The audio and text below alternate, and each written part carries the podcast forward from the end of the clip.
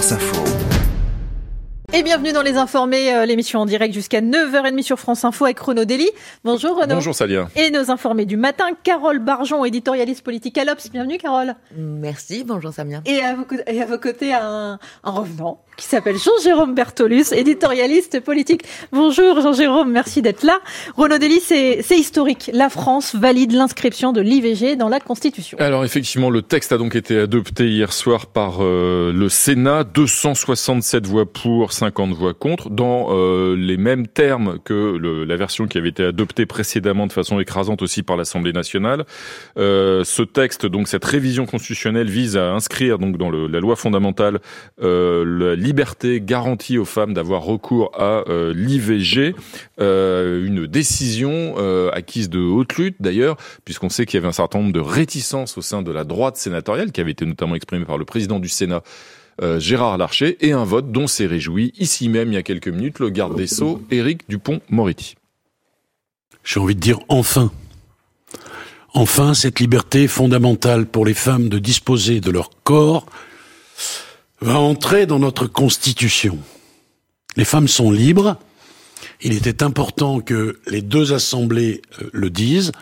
Et nous allons nous retrouver, vous le savez, lundi au Congrès à Versailles.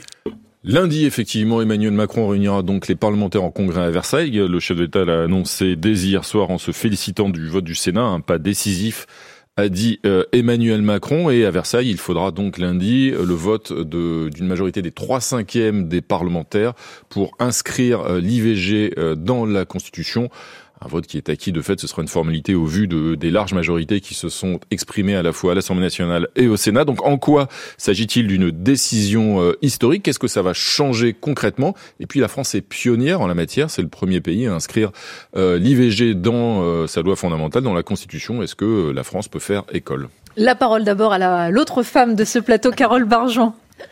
Oui, bah c'est évidemment euh, un, symbole très très très fort puisqu'on est le premier euh, pays au monde euh, à le faire.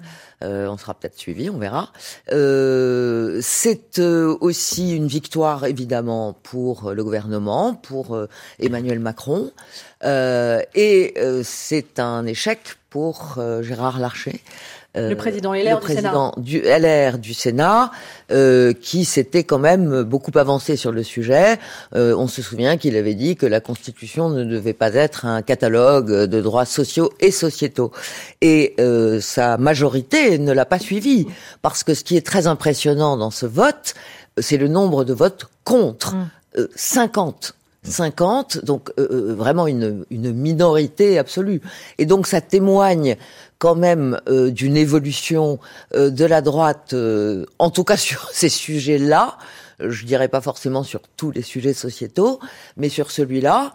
et clairement, on sent bien que la majorité, enfin la, la droite sénatoriale, n'a pas voulu, enfin a voulu éviter le procès en ringardisation. Mmh euh, et ne pas retomber euh, dans certaines erreurs passées, comme lorsque la droite avait refusé, par exemple, le Pax.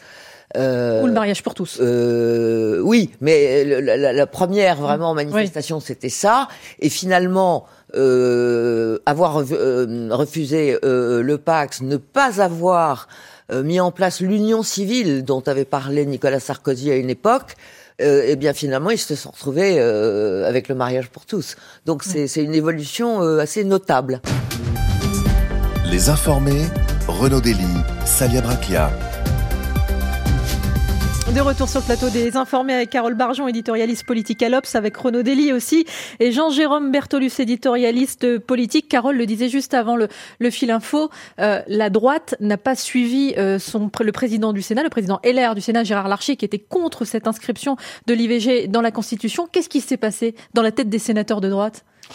Oui, n'a pas suivi, en fait, effectivement, euh, Carole, vous le disiez très bien, n'a pas suivi Gérard Larcher, mais n'a pas suivi, j'ajouterais, Bruno Retailleau, le patron du groupe LR, n'a pas suivi Hervé Marseille, le patron du groupe Centri. Qu'est-ce que ça veut dire? Mmh. Vous savez, c'est un peu comme euh, dans ces cartoons, ces dessins animés où on voit le coyote euh, courir au-dessus euh, de l'abîme alors que voilà, il a quitté. Ben, c'est un peu ça pour les dirigeants, parce que quand on est patron, quand on est dirigeant d'un groupe politique, ben, normalement les troupes suivent. Mmh. Ben, là, les troupes n'ont pas suivi, ce qui montre quand même que la droite elle a un peu de mal à savoir aujourd'hui où elle habite. Et en plus, ce qui est intéressant, c'est que les, trois patrons de la droite au Sénat, qui comptent, hein, le, Sénat, on va le rappeler, est à droite. Gérard Larcher a, a, vraiment un poids en matière institutionnelle. Ça veut dire que son regard sur la Constitution, en général, trouve un certain écho. Mais là, qu'est-ce qui s'est passé? C'est que, en fait, les sénateurs de droite, ils ont suivi l'opinion puisque le, lors du premier vote, effectivement, comme le rappelait Renaud, lors du premier vote, eh bien, il y avait quand même, c'est passé beaucoup plus difficilement au Sénat. Là, c'est passé avec une majorité écrasante.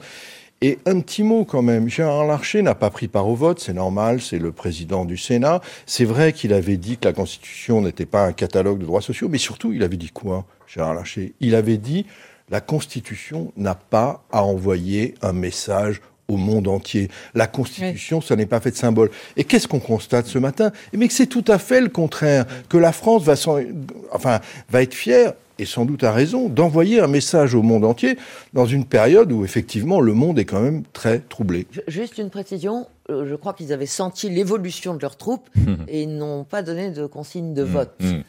Oui, parce que ça bougeait euh, beaucoup euh, dans les Effectivement, pour la raison que vous évoquez, euh, Carole, parce qu'évidemment, ils ont senti qu'ils allaient perdre. Euh, sur la vocation universaliste du, du, discours français, je rejoins tout à fait ce que vient de dire Jean-Jean Berthelus. Je pense que c'est précisément, c'est quasiment inscrit d'ailleurs dès, dès la Déclaration des droits de l'homme et du citoyen, dès la Révolution de 1789. C'est le message fondateur de la République, c'est-à-dire que la vocation universaliste d'un certain nombre de valeurs posées issues des Lumières, justement, et qui ont dans l'histoire de France et dans l'histoire de la République vocation à essayer de faire au-delà de nos frontières, bah, on retrouve toute proportion gardée, hein, mais avec ce texte-là, exactement le même message. Donc je pense qu'effectivement, le, euh, le, le, fait que la France soit pionnière n'est pas euh, quelque chose d'innocent et euh, on peut espérer qu'elle fasse école en la matière. Et, et je rejoins évidemment ce que disait Jean-Jean sur, sur la droite et, et, des chefs parfois en décalage avec une évolution sociétale et une évolution y compris de leurs propres troupes. Et ça, ça renvoie évidemment au questionnement identitaire de la droite. Mais je voudrais juste évoquer un, une autre idée reçue qu'on entend fréquemment dans le débat euh, politique ou médiatique d'ailleurs, hein, euh, euh, un commentaire assez acquis qu'on entend assez fréquemment, qui est de dire il y a une droitisation de la société française. Voilà, la France se droitise. on entend parfois d'ailleurs des, des responsables politiques de la gauche qui le disent évidemment pour le regretter, mais en quelque sorte pour baisser les bras par rapport à leur propre combat en disant c'est comme ça. Il y a une droitisation de la société française ou des sociétés occidentales. Il me semble que c'est un cliché un peu réducteur parce que si on regarde sur un certain nombre de sujets, alors c'est vrai qu'il y a par exemple une demande d'autorité euh, euh, qui émane des opinions publiques euh, sur des tas de sujets régaliens, mais sur des tas de réformes sociétales, la droite parfois avec retard, parfois avec un certain nombre de responsables, et on en a vu encore hier, mais une infime minorité qui traîne des pieds, qui ont du mal à suivre mais y compris la droite qui est supposée incarner le courant conservateur dans nos sociétés, a suivi des évolutions depuis des décennies. Et effectivement, si vous regardez aujourd'hui l'état de la société française, et pas seulement d'ailleurs des sociétés européennes occidentales, sur des tas de questions sociétales comme effectivement l'IVG, euh, le mariage pour tous, euh, des tas de, réformes, il y a eu le Pax au préalable, qui ont été parfois refusées ou rejetées par la droite, mais elle a fini par s'y rallier. Et pour un responsable politique de droite des années 60, aujourd'hui, euh, il, arriverait aujourd'hui dans la société société française, il, aurait le sentiment que la société française c'est gauchisé entre guillemets. C'est-à-dire que les évolutions euh, d'une société sont plus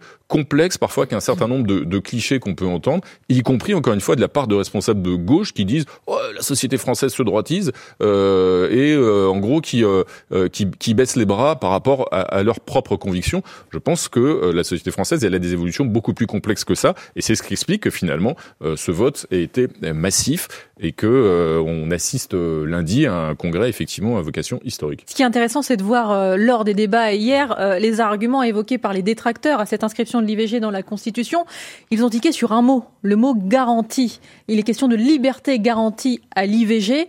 Le but, c'était de dire, bah, si on parle de liberté garantie, on donne droit à un droit opposable, un droit sans limite, un droit sans condition. Ce qu'a euh, dénoncé euh, euh, ce matin, du moins a, dit, a, refusé ce matin le, garde des Sceaux, Éric Dupond-Moretti. Il a dit non, ce sera absolument pas le cas. Oui, alors c'est un peu une argutie. Hein. Ça veut dire qu'effectivement, certains ont mis en avant ce terme de garantie pour mm. dire ah attention, on va avoir des procès, etc. dans la judiciarisation de la société. C'est évidemment faux. Ce qui est important, c'est l'inscription dans ce qu'on appelle la loi fondamentale. C'est un principe, un principe politique, un principe éthique. Et Mais la deuxième chose, je vais revenir d'une manière un tout petit peu plus prosaïque euh, sur la droite. D'une part, oui, il faut se rappeler quand même qu'en France, bah, il y, a eu un saut pour, euh, euh, on va dire, pour les femmes.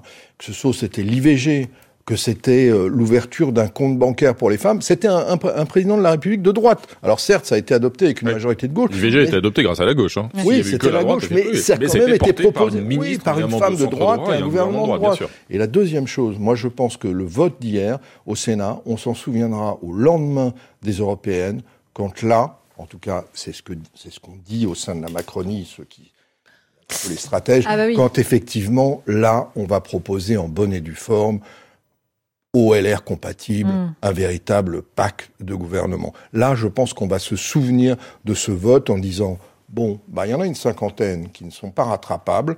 Il y a les, che les chefs, les chapeaux à plumes, qui eux sont contre une évolution manifeste, ne voient pas une évolution manifeste de la société. Prenons les autres. Carole? Euh, oui, moi je voulais juste revenir sur le, le, le débat qui a parce que le, le débat euh, euh, à un moment a chopé précisément sur le terme, enfin sur l'adjectif garantie. Euh, on se souvient qu'en fait à l'origine euh, c'est Philippe Bas qui est sénateur LR. le sénateur Philippe Bas, président de la commission des lois, je crois. Non, ex. Non, non, ex. ex ouais, il y était. Oui, questeur maintenant, pas merci. qui anticipant en fait le, le, le, fait que de toute façon euh, la volonté de Macron était inébranlable et que ça allait venir, il a voulu, euh, alors qu'il était question d'un droit euh, à l'origine, il a changé le texte et il a mis liberté. Euh, et puis l'Assemblée a remis la liberté garantie. Et pourquoi ça a chopé? C'est parce que les sénateurs avaient peur que ça se transforme, euh, comme on dit, en droit opposable, mmh. et notamment euh, qu'on puisse par exemple augmenter euh, le délai légal de la durée pendant laquelle une femme peut avorter. On sait qu'on est déjà passé de 12 à 14 semaines, donc certains craignent euh, plus loin. Que, que, que, voilà et qu'à un moment ça soit nos limites. Euh, et puis, euh enfin, c'était surtout cette question-là et la question très importante quand même de la clause de conscience des médecins. Et là-dessus, je crois que le garde des Sceaux, qui était votre invité mmh. tout à l'heure, a, a, répondu. Oui, il est hors de question et, de revenir et a rassuré ceux qui pourraient s'inquiéter. Mmh euh, voilà. d'éventuelles dérives. Parce que je crois il y a un avis du Conseil d'État qui, en tout cas, interprète effectivement cette révision constitutionnelle comme étant euh, ne remettant absolument pas en cause euh, la clause de conscience euh, et, et n'instaurant pas un, un, droit opposable, puisque rappelons que cette révision constitutionnelle, elle, elle, elle, elle s'inscrit évidemment dans le cadre d'un respect de la loi Veil, loi Veil qui a déjà été aménagée, amendée, mais en tout cas de la loi Veil. Donc on reste vraiment dans ce, ce cadre-là. Juste un tout dernier point, on sait qu'il y a d'autres révisions constitutionnelles qui ont été en tout cas annoncé, euh, à défaut d'être vraiment déjà enclenché par le chef de l'État. Donc la question qui se pose, c'est de savoir, et c'est pas du tout automatique, si jamais la majorité qui s'est dégagée hier et qui se sera confirmée lundi lors du Congrès pourrait exister aussi sur d'autres révisions constitutionnelles annoncées par euh, l'exécutif. On peut penser euh, à la question du statut d'autonomie de la Corse, par oui. exemple, euh, ou à la question du droit du sol à Mayotte aussi, de la remise en cause, la suppression du droit du sol à Mayotte, ou encore du nouvel âge de la décentralisation annoncé et évoqué par Emmanuel Macron. Et au regard de ces sujets-là, ça n'est pas parce que là, il y a eu une majorité massive que ces autres révisions constitutionnelles, si jamais elles voient le jour et si le processus continue, seront, elles, validées.